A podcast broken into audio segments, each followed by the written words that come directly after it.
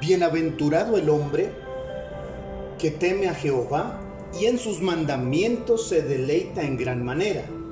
Su descendencia será poderosa en la tierra, la generación de los rectos será bendita.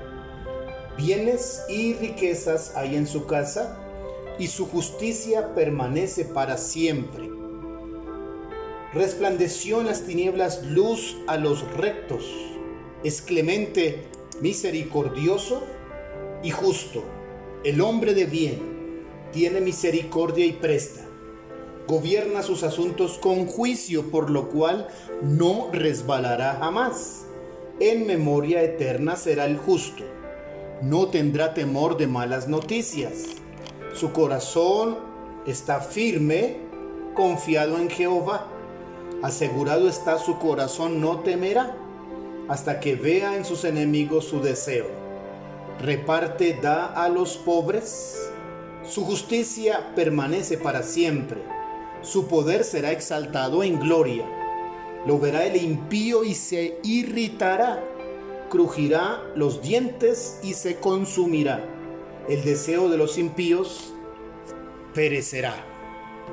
Este Salmo 112 es uno de los poemas más hermosos de la Biblia, del cual no se precisa su autor. Es titulado Prosperidad del que teme a Jehová. Cada verso de este salmo podría proveernos un motivo diferente de oración. Su primer verso declara bienaventurado el hombre que teme a Jehová y en sus mandamientos se deleita en gran manera. Este enunciado o título va a afectar a todos los versos restantes. Los siguientes 11 versos dirán por qué este hombre es bienaventurado. El término hombre no se aplica específicamente al género masculino.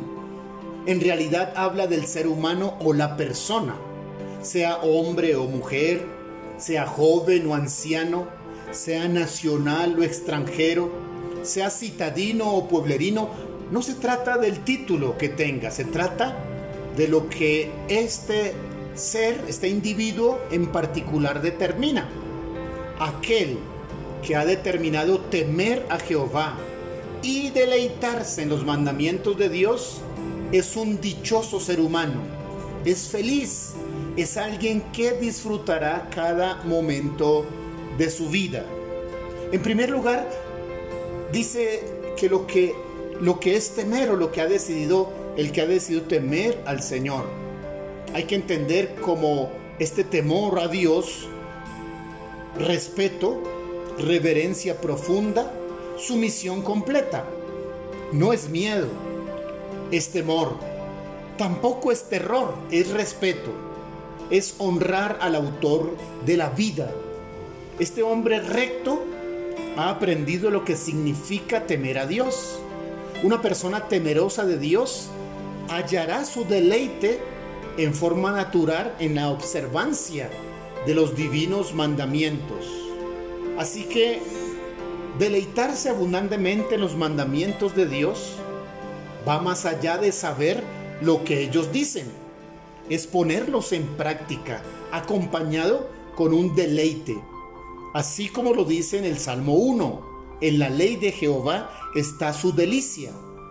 Para algunos, saber lo que dice la Biblia es suficiente. Así que su fe es apenas conocimiento intelectual.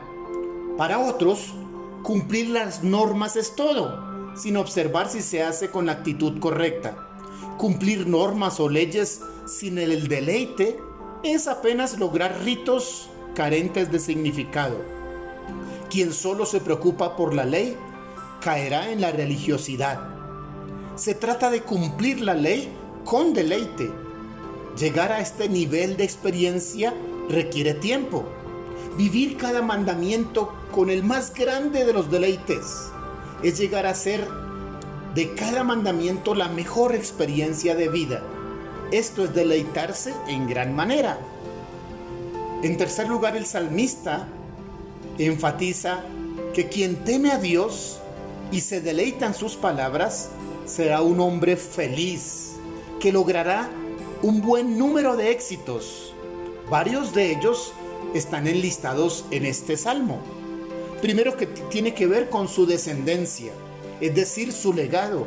Sus hijos, nietos y descendientes llegan a ser herederos de bendiciones, tanto materiales como espirituales.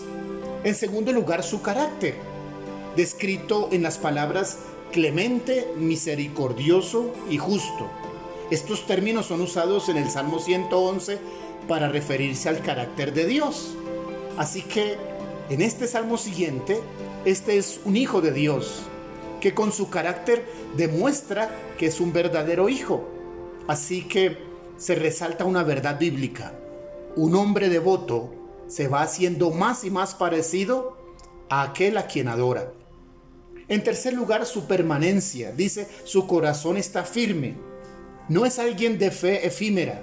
No es de alguien que creció rápido y rápido cayó. Es alguien que es permanente. Su absoluta confianza en Dios le ha dado un carácter de estabilidad que los malos no pueden conocer. Esta firmeza contrasta con el impío, aquel que perece con sus deseos.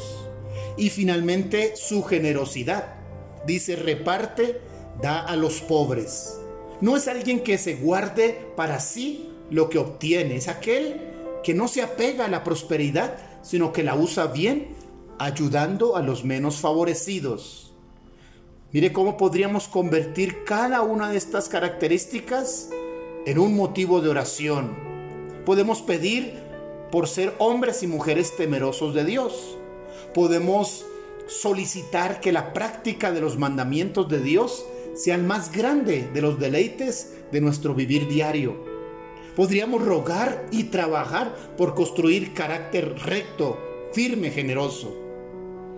El texto dice, asegurado está su corazón, no temerá, no tendrá temor de malas noticias, su fe es permanente. ¿Qué tan cerca está usted de esta descripción?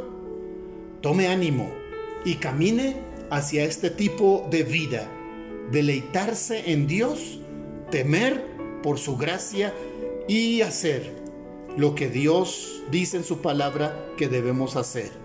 Que la gracia y la bendición de Dios a través de su Espíritu hoy acompañen tu vida.